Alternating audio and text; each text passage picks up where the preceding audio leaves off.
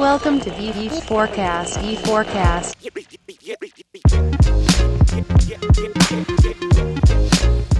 Boa noite, pessoal. Estamos ao vivo aqui para mais um V4. O que agora? Que vai ser? É um V4 Livecast. Mas a gente já fez V4 News, já fez V4 Hangouts.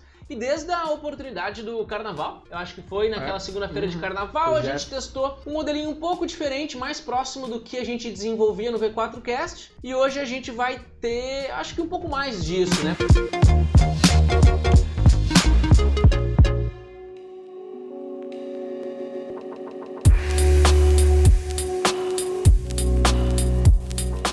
E a gente dando continuidade, eu acho que no nosso assunto aqui de hoje, pessoal, a gente queria falar um pouco com vocês sobre eh, planejamento de quarter, né? Replanejamento de quarter, tendo em vista que a gente está hoje no primeiro dia útil do segundo quarter de 2019, o segundo trimestre, então a gente acabou de encerrar o primeiro quarter. Então, para você que tem curiosidade de saber o que foi o quarter da V4, tem alguns números que eu posso compartilhar aqui com vocês. Eu vou passar alguns números para vocês. A gente tem trabalhado bastante na parte de Business Intelligence aqui dentro da V4 e eu tenho todos os números do quarter, deste primeiro quarter comparado com o último quarter, né, o qua- o quarter anterior, o último de 2018. Então, vocês terem uma noção, pessoal, na assessoria a gente vendeu 29% mais, nos cursos, 24% mais de receita e na franquia 13% mais de receita, o que é bem, bem interessante. Foram 36% mais vendas em volume na assessoria, 24 vendas, 24% mais vendas em volume no curso e 6% maior volume de vendas na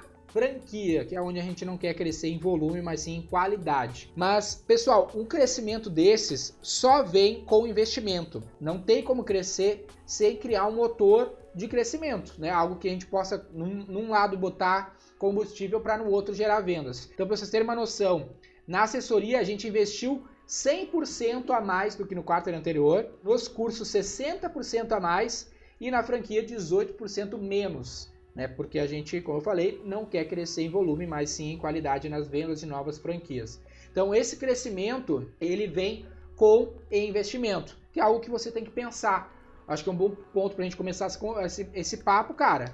A gente sempre está olhando todos os números, eu mostrei para vocês aqui, tem todos os números que deram certo, que deu errado, para poder projetar um crescimento. A gente faz reuniões semanais e no quarto a gente dá uma revisada. Hoje de manhã a gente deu uma revisada nesses números, tudo aqui, para ver, pô, vamos, como é que a gente vai crescer, como é que a gente vai bater a meta do ano, como é que a gente vai continuar crescendo duas, três, quatro vezes por ano, que é a meta que a gente tem ano após ano. E não tem como fazer isso, pessoal, sem crescer os investimentos. E um dos principais lances é o que? Se tu investir, se tu vende, por exemplo, 100 mil reais, tu pode ter um grande ROI. Mas se tu, vamos lá, de novo, se tu vende 100 mil reais por ano, por mês, tu pode ter um grande ROI. Agora, se tu quer escalar esse faturamento, o teu ROI tende a cair, pessoal. Porque tu vai precisar trazer mais investimento. Aí eu te pergunto se é bom ou se é ruim. Eu imagino, e os números nossos nos mostram que é bom, porque tu ganha lucratividade no volume, mesmo que o teu ROI seja ne- negativo, não, mas menor. Exatamente. Faz sentido pra vocês, pessoal? É, porque assim, eu acho que isso é uma grande dificuldade, né, Denner, da galera sacar. O Sim. que, que a gente faz para nossos clientes? Assim, eu ganho muita pergunta, eu que lido lá na seleção de colegas franqueados, e muita gente gosta da V4 Company e tal, e queria entender assim, ah, beleza, como franqueado, o que, que eu vou fazer, né? Uhum. Cara, existem diversas maneiras de dizer isso, mas eu sempre digo, no final das contas, o que a gente quer entregar para o nosso cliente é um processo de vendas Exato. em que ele vai poder determinar o custo de cada venda e o valor de cada cliente. Exato. Então, assim, o que a gente faz pra nós, né, velho? Tu sabe muito bem, mas aqui a gente tá Sim. compartilhando uma colega com uma conversa com os colegas, é de que a gente faz isso pra V4 e a gente vem fazendo pra nós cada vez melhor. Exato. Então, beleza. Dia 1 de abril, vamos fazer piada? Não. Vamos focar no planejamento do próximo quarto.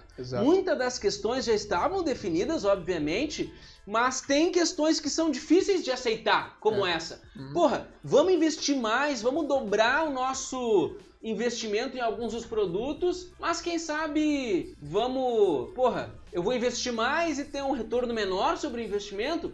Isso é uma visão de maturação de processo que a gente tem que ter, porque, porra, quando eu vou, é aquela, aquela questão, cabeça de sardinha ou rabo de baleia.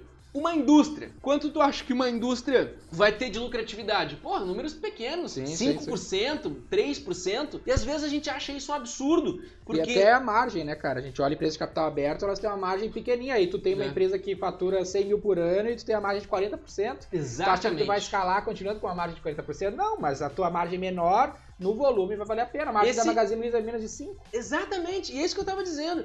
Isso é uma coisa que a gente tem que começar a aceitar conforme nossos. Enfim, conforme a nossa empresa cresce. A gente já viu isso em projetos de clientes, que é o quê? Ah, beleza. Eu faturei X e lucrei 10%, beleza. Eu vou faturar 3x, mas vou lucrar 7%. Eu tô ganhando ou eu tô perdendo? Cara, é claro que eu tô ganhando. Tudo vai ficar mais difícil de gerenciar, como tu Sim. sabe, Denner. Tudo vai ficar mais inchado, mas no fim das contas a gente ganha mais no volume. E É. esse é o negócio, é o que a gente falou com o colega Edmar aqui. Eu não quero ser cabeça de sardinha, velho, eu quero ser rabo de baleia. É isso mesmo. Para vocês terem uma noção, o orçamento total gasto nesse primeiro quarto da V4 foi exatamente, exatamente não, aproximadamente 98, 100 mil reais que a gente investiu em marketing para trazer aí cerca de um milhão e meio de faturamento na rede inteira. Então, pô, foi um bom retorno, foi 10 vezes em cima do nosso faturamento total, na nossa média. Obviamente, porque a gente tem produtos recorrentes e tudo mais que vão somando a esse investimento.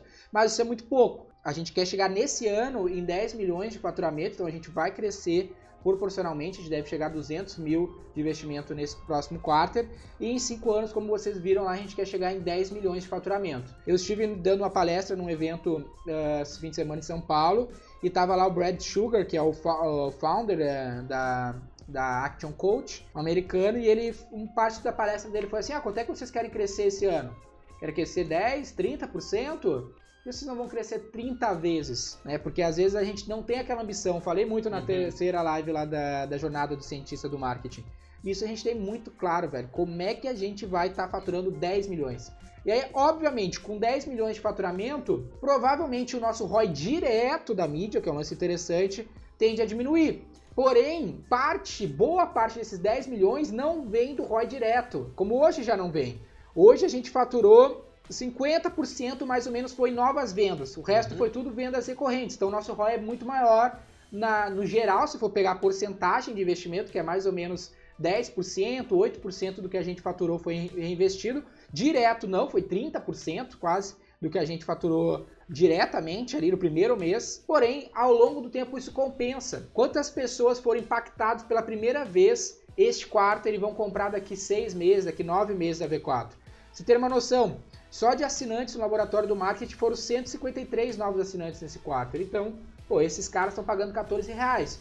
Lá no futuro, ao longo dos meses, vão colher resultado com o que eles estão aprendendo e vão, como o Edmar, depois de um ano, se tornar franqueado da V4. Isso que ele entrou free, né? É. Ele entrou com É, a isenção da taxa de franquia, mas foi uma dinâmica Teve promocional. 17 aqui que pagaram, né? Exatamente, assim como ele, é aquela questão, é aquela questão que eu falei quando, quando eu tava comentando sobre o Edmar. Porra, uma, al- algo que a gente plantou lá atrás, a gente vem colher na frente. E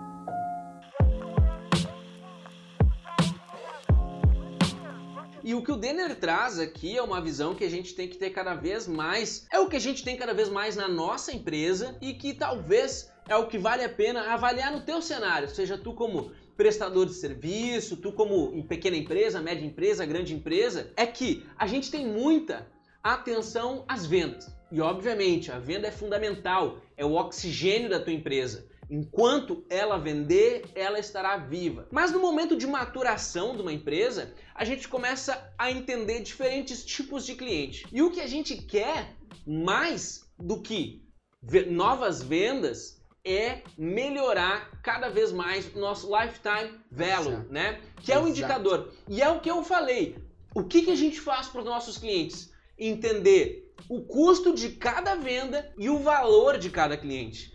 Essa é uma maneira bem geral de poder dizer que eu, co- que eu tô trazendo para o meu cliente o CPV, o custo por venda, e o LTV, o Lifetime Value. Porque assim, é aquelas questões, porra, eu vendi 100 e custou 100 para me fazer essas vendas? Pô, eu tô no vermelho, cara, no meu retorno sobre o investimento diretamente, É. eu tô no zero. Eu investi tudo que eu coloquei de volta. Aí tu pensa, bah, Daniel, mas tu é um baita de um burro. Uhum. Tu vai viver do que agora? Eu vou viver dos clientes do mês passado em que eu botei 10 e trouxe 10. Do mês passado eu vou ter esses 10 agora sem ter gastado novamente. E a Exato. gente precisa entender qual é o perfil de cliente que melhor performa, qual é o perfil de empresa da qual a gente pode ajudar melhor. É. Essa é a maneira de pensar. É indústria, é, É. varejo, é É. e-commerce, é, né? E essas visões elas vêm em cada etapa de replanejamento. É, até escrevi aqui, pessoal, falei isso na minha live da- dessa última quinta.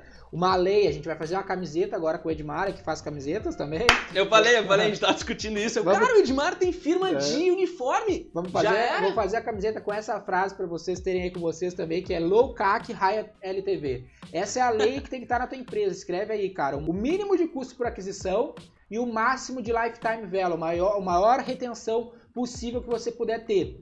Esse é o, desafio que a gente tem hoje na V4, que é como a gente está escalando muito o nosso investimento, quarter a 4, acho que foi, quarter passado foi 70 mil de investimento, agora foi 100 nesse último, deve chegar a 150, 180 nesse próximo. Então, pô, muitas vendas que estão entrando. Você ter uma noção, só na assessoria foram 62 novos clientes que entraram na assessoria. O que, que a gente está preocupado? Manter o custo por aquisição baixo, que aumentou, não vou mentir para vocês, aumentou 47% o nosso custo por aquisição, o que é normal, porque eu estou escalando. Mas o que, que a gente vai fazer para baixar esse custo por aquisição? A gente pega lá o nosso NPS, nosso Net Promotion, Promote Score, nosso principal indicador de satisfação dos nossos clientes, e eu acabei de receber esse número lá do, da nossa vertical de Customer Success, que a gente tem 47% dos nossos clientes na nossa pesquisa de satisfação promotores, que é uma nota de 9 a 10, ou seja, dos nossos 100% de nossos clientes, 47% são promotores, ou seja, eles dão 9 ou 10 de nota de indicação da V4 para outras pessoas. Qual é a missão da minha área de Customer Success, nossa vertical aqui? É pegar o perfil desses caras, desses caras que mais retêm, que mais adoram o trabalho da V4, trazer isso para nossa área de aquisição de novos clientes para tentar trazer clientes iguais a esses clientes que são promotores, para que assim, mesmo que o meu custo por aquisição aumente, eu traga clientes com lifetime maior. Porque a gente trouxe clientes no quarter passado com um custo por aquisição 47% menor. O que é ruim, o que é bom? Te pergunto. A gente tem aumentado em 47% o nosso custo por aquisição. Foi ruim ou foi bom? Depende do lifetime que esse cliente traz, pessoal. Exatamente. A gente aumentou bastante o nosso ticket médio esse quarter, ou seja, a gente conseguiu melhorar a qualidade dos clientes. Ou seja, o lifetime, porque são clientes melhores, tem bastante contratos de compromisso, então caras que assinaram que vão ficar 12 meses, 6 meses, o que não é obrigatório na V4, o cara pode ficar mensalmente se ele quiser, mas vários assinaram contratos de compromisso, então são clientes melhores, mais estabelecidos, mais comprometidos, que obviamente foram mais caros, mas no lifetime compensa para nós. Essa é a complexidade da máquina que a gente tem que estar analisando num período de planejamento. E né, outra, Daniel? vale pontuar, Deliano, que a gente não descobriu isso ontem. Exato. É um A processo de melhoria contínua. Tem várias coisas, cara. É. A gente, por exemplo, hoje a principal missão do nossa vertical de BI no projeto da V4 é melhorar nosso, a nossa análise por cohort, por canal ali, pra gente saber direitinho qual é o cliente que entrou pelo Stories do Instagram no, na semana 1. Pra gente Com saber quando, anúncio X, né? X. Dinâmica Y. o que obviamente vem com o passar da- do tempo, E né? eu Que ia dizer- permite ter uma equipe desse Exatamente. também.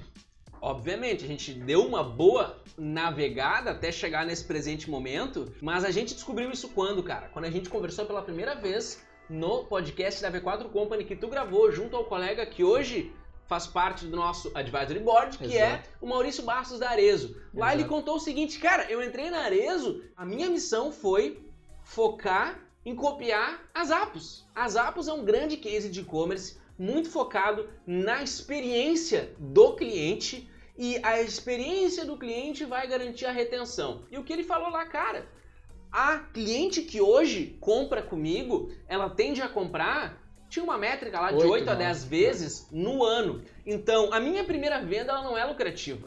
Mas todas as vezes que essa cliente volta de maneira orgânica, é o que faz a Arezo desempenhar bem. E a gente já sabia disso também, porque a gente vislumbra no método V4, que não é uma ciência inventada por nós, a gente sempre pontua isso, é uma maneira bem objetiva que a gente constatou e organizou a nossa metodologia de trabalho. Tráfego, engajamento, conversão e retenção, velho. Se eu tiver tráfego, engajamento, conversão e tráfego, engajamento e conversão e tráfego, engajamento e conversão, eu vou estar sempre correndo atrás do meu rabo e dificilmente eu vou conseguir estabelecer uma base de clientes que vai confiar no meu trabalho, que vai ter uma visão de longo prazo comigo. A cliente Exato. da Arezo, quando compra o sapato dela, vamos dizer, hoje é dia 1 de abril, né? O primeiro dia do mês 4. A cliente da Arezo já deve ter comprado uns dois sapatos e vai comprar ainda uns 7, 8 até o final do ano. Aquela cliente que ele adquiriu 12 meses atrás. Exatamente. 12 meses atrás ele pagou para adquirir esse cliente, está hoje dando dinheiro para ele. Exatamente. Esse é um esforço que assim, a gente sabe muito bem, muitas vezes depende de colocar uma grana na frente adquirir esses colegas, mas essa balança vai equalizar no que se chama de ponto de equilíbrio, é. né? E a gente está em busca dessa dinâmica e a gente sabe que a gente vai chegar lá, porque não, não é mágica, é uma ciência, é isso que eu queria dizer.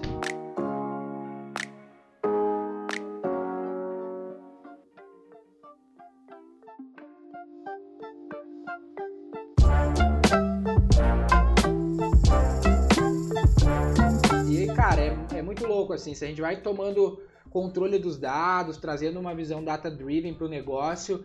Cada vez tu vai, vai tendo mais insights de pontos de melhoria. A gente fez um pequeno ajuste na forma que a gente articula nos nossos, nossos contratos. Isso tende a trazer um financiamento maior ainda no início do contrato para nós. É legal, pessoal, quando a gente consegue escalar no nível que a V4 está conseguindo escalar e conseguir fazer esse volume de investimento, esse volume de clientes, começa a ficar tudo mais. Não mais fácil, porque fácil nunca fica, nunca mas, fica. mas fica mais a é, gente consegue ver melhor o futuro. É interessante, é um assim... game, sabe? Tipo, cara, uma coisa é tu dirigir uma bike, outra coisa é tu pilotar um carro de Fórmula 1. Tem, é difícil, muito mais difícil pilotar um carro de Fórmula 1 do que pilotar a bike. Mas tem muito mais recurso para fazer uma corrida mais interessante, entendeu? É, com boa certeza. Analogia, né? É uma analogia boa, eu acho que ela dá para se pôr em disputa. É. Os ciclistas aí vão estar tá discutindo com os race drivers para ver quem é que é mais quem é que é mais qualificado, mas assim, a gente falou um pouco daquela dinâmica de que, porra, agora a gente começa a articular contratos com uma visão de mais longo prazo. Porque foi a pergunta do Celo aqui na nossa discussão. Diz assim, cara. Esse é um bom exemplo de o que, pra... que a gente fez, né? Exatamente. E, de, e, e, deixa eu dar esse spoiler, pelo menos um que sai da minha uhum. boca hoje, né, Deneto? E assim, não, o é spoiler, não. É não, pior que não é spoiler, todo mundo já sabe. Mas o Celo pergunta assim: pô, Daniel, tem como compartilhar o contrato que vocês usam para os 12 meses? E, velho, ele não tem nada indiferente do que os contratos que a gente fechava de quarter e não tem nada de diferente com o projeto, o contrato que a gente fecha ah. sem nenhuma cláusula de comprometimento. Isso é um aspecto muito importante. A gente, a gente sempre teve um argumento muito severo, que é um argumento de penetração de mercado. Que é, velho, tu não conhece a V4, tu não conhece, tu não sabe o que a gente faz, existe um risco na contratação e a gente divide esse risco contigo quando a gente estabelece um contrato que não tem fidelidade. O que, que a gente pensa quando fidelidade na cabeça? Puta, fidelidade é aquilo que eu quero sair, mas não posso. Fidelidade é um casamento de 30 anos em que é. eu me comprometa a passar o resto da minha vida com uma única pessoa e que eu talvez queira, mas não posso dar esse passo fora da faixa. É. E muitas vezes, da maneira como a gente articula as vendas, eu mostrar tipo, ah, senhor comprador, Uh, meu produto é ótimo, mas temos um contrato de fidelidade. Um negócio Objeção. vermelho explode na cabeça do cara que tá comprando. Porra, fidelidade? Esse cara tá querendo casar comigo. Pensa não... que isso que o Daniel tá descrevendo, cara, é uma análise para otimizar todo o nosso processo. Exatamente. É isso que e a tem gente... que fazer agora. Você tem que avaliar tudo que tá rolando e otimizar. E a gente pensou, porra, primeiramente, são coisas diferentes. Por que, que a gente quer estabelecer contratos com maior prazo de comprometimento? Porque a gente busca comprometimento com o cliente. Exato. Quando a gente faz assim, e é isso que eu queria dizer, Celo, de nada é diferente o nosso contrato. A gente apenas desenha uma dinâmica clara. A gente historicamente já trouxe muitos clientes aventureiros. Um cara que, ah, beleza, esse cara não tá me cobrando comprometimento nenhum, eu também não vou estar comprometido com ele. Até para dar um dado para embasar esse papo que o Daniel tá falando, nosso custo por venda na assessoria, uma empresa nos pagando mais de dois mil reais por mês, estava menos de 400 reais por custo por venda. Ou seja, era muito barato. O que levanta uma, uma Exatamente. Qual é a qualidade desse cara fechando o contrato sem compromisso? Que é esse sem fidelidade. É, o sem fidelidade. Isso é uma questão clara. Por exemplo, o teu conteúdo vai definir a tua audiência. Por que, que vocês estão assistindo aqui? O Danilo diz, ah, eu gosto da V4 que eles jogam aberto. Pô, Danilo, obrigado pelo apontamento positivo, mas a gente tá aqui falando de coisas que são sérias para nós e de que, obviamente, são sérias para vocês. Se não estivesse fazendo palhaçada aqui, jogando taser no Denner e vendo quanto tempo ele consegue ficar antes de apagar, a gente estaria chamando um público que tá afim de ver loucurada, tá afim de ver zoeira e não tá afim de ter papo sério. E isso, claro, que guardar as suas devidas proporções, isso tem muito na hora da venda. Se eu tô com um cliente que eu digo, velho, pode fazer essa parceria comigo, mas se amanhã tu achar que não vale a pena, me manda embora, beleza. Isso é um direito que a gente assegura aos nossos colegas. Mas se você tem uma visão de comprometimento com a qualidade do nosso trabalho, isso é um aspecto assim que a gente fala bastante, muito também pautado na manutenção de expectativa. Não é contratar a V4 Company, virar de costas e esperar que, meu, vai bombar de venda na tua firma. A V4 Company tá lá todo dia chamando a atenção da tua equipe comercial, semanalmente querendo que tu organize teus feedbacks de venda. E isso, galera, só se constrói com um comprometimento. Eu tô entrando com a prestação de serviço, mas tu tem que entrar com o comprometimento da tua equipe comercial, a galera tem que comprar o projeto. E a gente foi percebendo que os melhores projetos se desenvolviam com colegas que estavam mais bem uh, alinhados, comprometidos. Então hoje numa reunião de venda, quando a gente diz pro cara, cara, o nosso preço para que não haja nenhum comprometimento das partes é, vamos dizer, 3,500. Mas, cara, se tu vislumbrar ficar comigo num período de seis meses, porque tu entende que a visão de longo prazo é fundamental, porque tu sabe que a tua empresa não se construiu do dia para noite e que para estabelecer processos e conseguir definir e deixar a tua equipe é, amparada por esse processo que a gente começa a construir, eu sugiro que a gente possa ter um compromisso de ficar seis meses. Exato. E eu quero, com essa dinâmica, poder, cara, ser mais razoável na minha cobrança. Exato. Porque eu sei que tu tende a ficar mais tempo comigo. E quanto mais comprometido o cliente entra na V4 Company,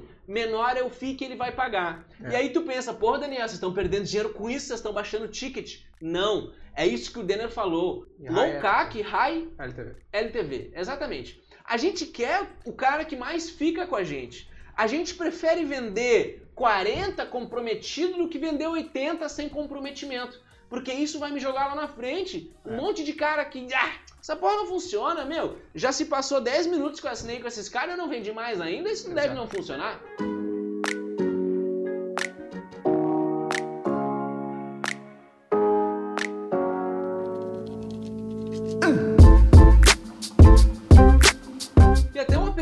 Thiago aqui, nosso grande parceiro lá from Australia. O Thiago Carrasco, ele pergunta assim, ó, cara, por que vocês acham que grande parte dos empresários não pensa dessa maneira? Eles acham que o dinheiro que eles colocam em marketing de venda é custo e não investimento. E Thiago, isso rola, velho, porque o mercado se construiu assim. Na, até, vamos dizer, cara, antes do canal digital de veiculação, era muito difícil manter uh, uma clareza de o quanto me traz cada resultado do meu investimento. No nosso podcast com Fogliarini, Jacques Fogliarini, o diretor de merchandising da Dell, ele conta que nos anos 90, cara, não tem investimento em que a gente não vai criar um lastro de ROI. Eles investiam em rádio, né? Em rádio e em televisão. E eles sabiam exatamente cada spot de rádio quando ia veicular e em qual canal. E o que, que eles faziam? Eles tinham diferentes números de telefone para poder avaliar que, olha, se o final 004 está chamando mais que o final 005, significa que o retorno no investimento da rádio Y foi maior do que na rádio X. E isso, velho, é tipo a Dell, uma empresa muito bem estruturada nos anos 90. Se tu pensa que eles conseguiam linkar essa dinâmica de investimento com resultado ainda de maneira muito incipiente, o que, que tu imagina que o médio empresário, que o pequeno empresário vai pensar? Ele vai pensar que, cara, ah, é o mal necessário, eu tenho que fazer aqueles panfletos, eu tenho que fazer aquele negócio no rádio, porque senão eu não vou ter cliente. Mas não consegue estabelecer que, bom, eu investi mil reais em canal X e eu consegui vender 18 mil reais. Opa, quem sabe vale a pena eu investir mais 2 mil nesse canal e ver se eu tiro duas vezes dizendo 36, obrigado, cara.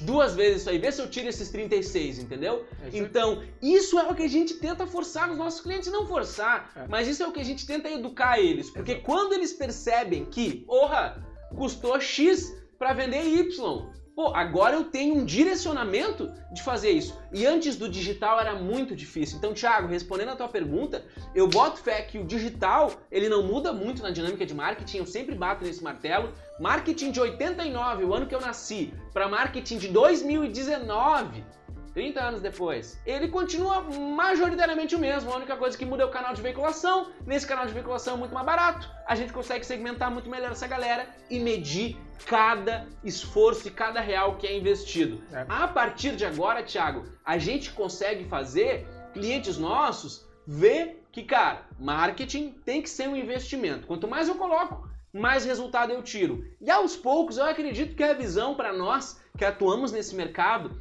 a médio e longo prazo é positiva, cara. É. Eu acho que cada vez mais, eu não sei se acho que o Denner concorda, mas cada vez mais, mais empresas vão. Não que a V4 seja a única empresa que trabalha com foco em resultados, não é verdade, mas é um movimento de mercado em que nós não estamos diferentes, né? Eu acho que, cara, Tem 30 um... anos daqui para frente, quando eu tiver 60, quem sabe o cenário vai ser melhor para esse ponto de vista. Eu acho que tem outro agravante aí para complementar, né? Eu tive num evento desse final de semana com a Action Coach, que é um clientão aqui da V4, uh, uma empresa global, a gente trabalha com a, a, linha América Latina e o trabalho deles é exatamente, eles têm mil franquias no, no mundo, aonde eles ajudam pequenas e médias empresas a profissionalizar a sua gestão com a visão de que, no Brasil, por exemplo, 95% das empresas são pequenas e médias, que a história em comum entre todas elas é que elas foram criadas por pessoas que tropeçaram no empreendedorismo, elas não se prepararam para ser empreendedores. Então os caras não sabem o que é o fluxo de caixa, não conhecem ferramentas básicas até mesmo de gestão, porque tropeçaram no negócio, não se prepararam para abrir esse negócio. Então, o maior problema dessa visão também é essa própria visão e preparo que, que falta no administrador dos negócios. É isso que eu falei que a gente está pensando em melhorar nosso onboard com o cliente até para ajudar ele em aspectos de gestão, nossa live de gestão 4.0 vem com esses aspectos para cada vez trazer uma visão melhor de gestão, algo que inclusive está presente no CDC do marketing, está presente na integração dos nossos franqueados, os primeiros módulos, módulos sobre fundamentos de negócio, porque não adianta o cara entender de marketing digital, entender de um produto X ou outro, que ele não será um bom gestor, um bom empreendedor, um bom empresário se ele não conhecer sobre fundamentos de gestão. Ele Exatamente. vai ter o destino que 80% das empresas têm que é quebrar.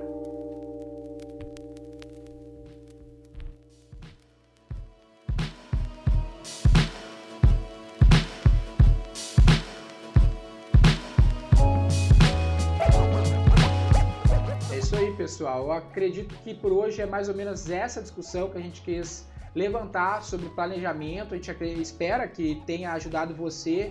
Se você ainda não parou para rever os resultados desse último quarto, planejar esse próximo quarto, esses próximos três meses, faça isso imediatamente. Não procrastine amanhã, essa semana. Você precisa passar a régua nos números que rolaram e começar a profissionalizar a sua gestão, profissionalizar o seu processo de vendas através da internet.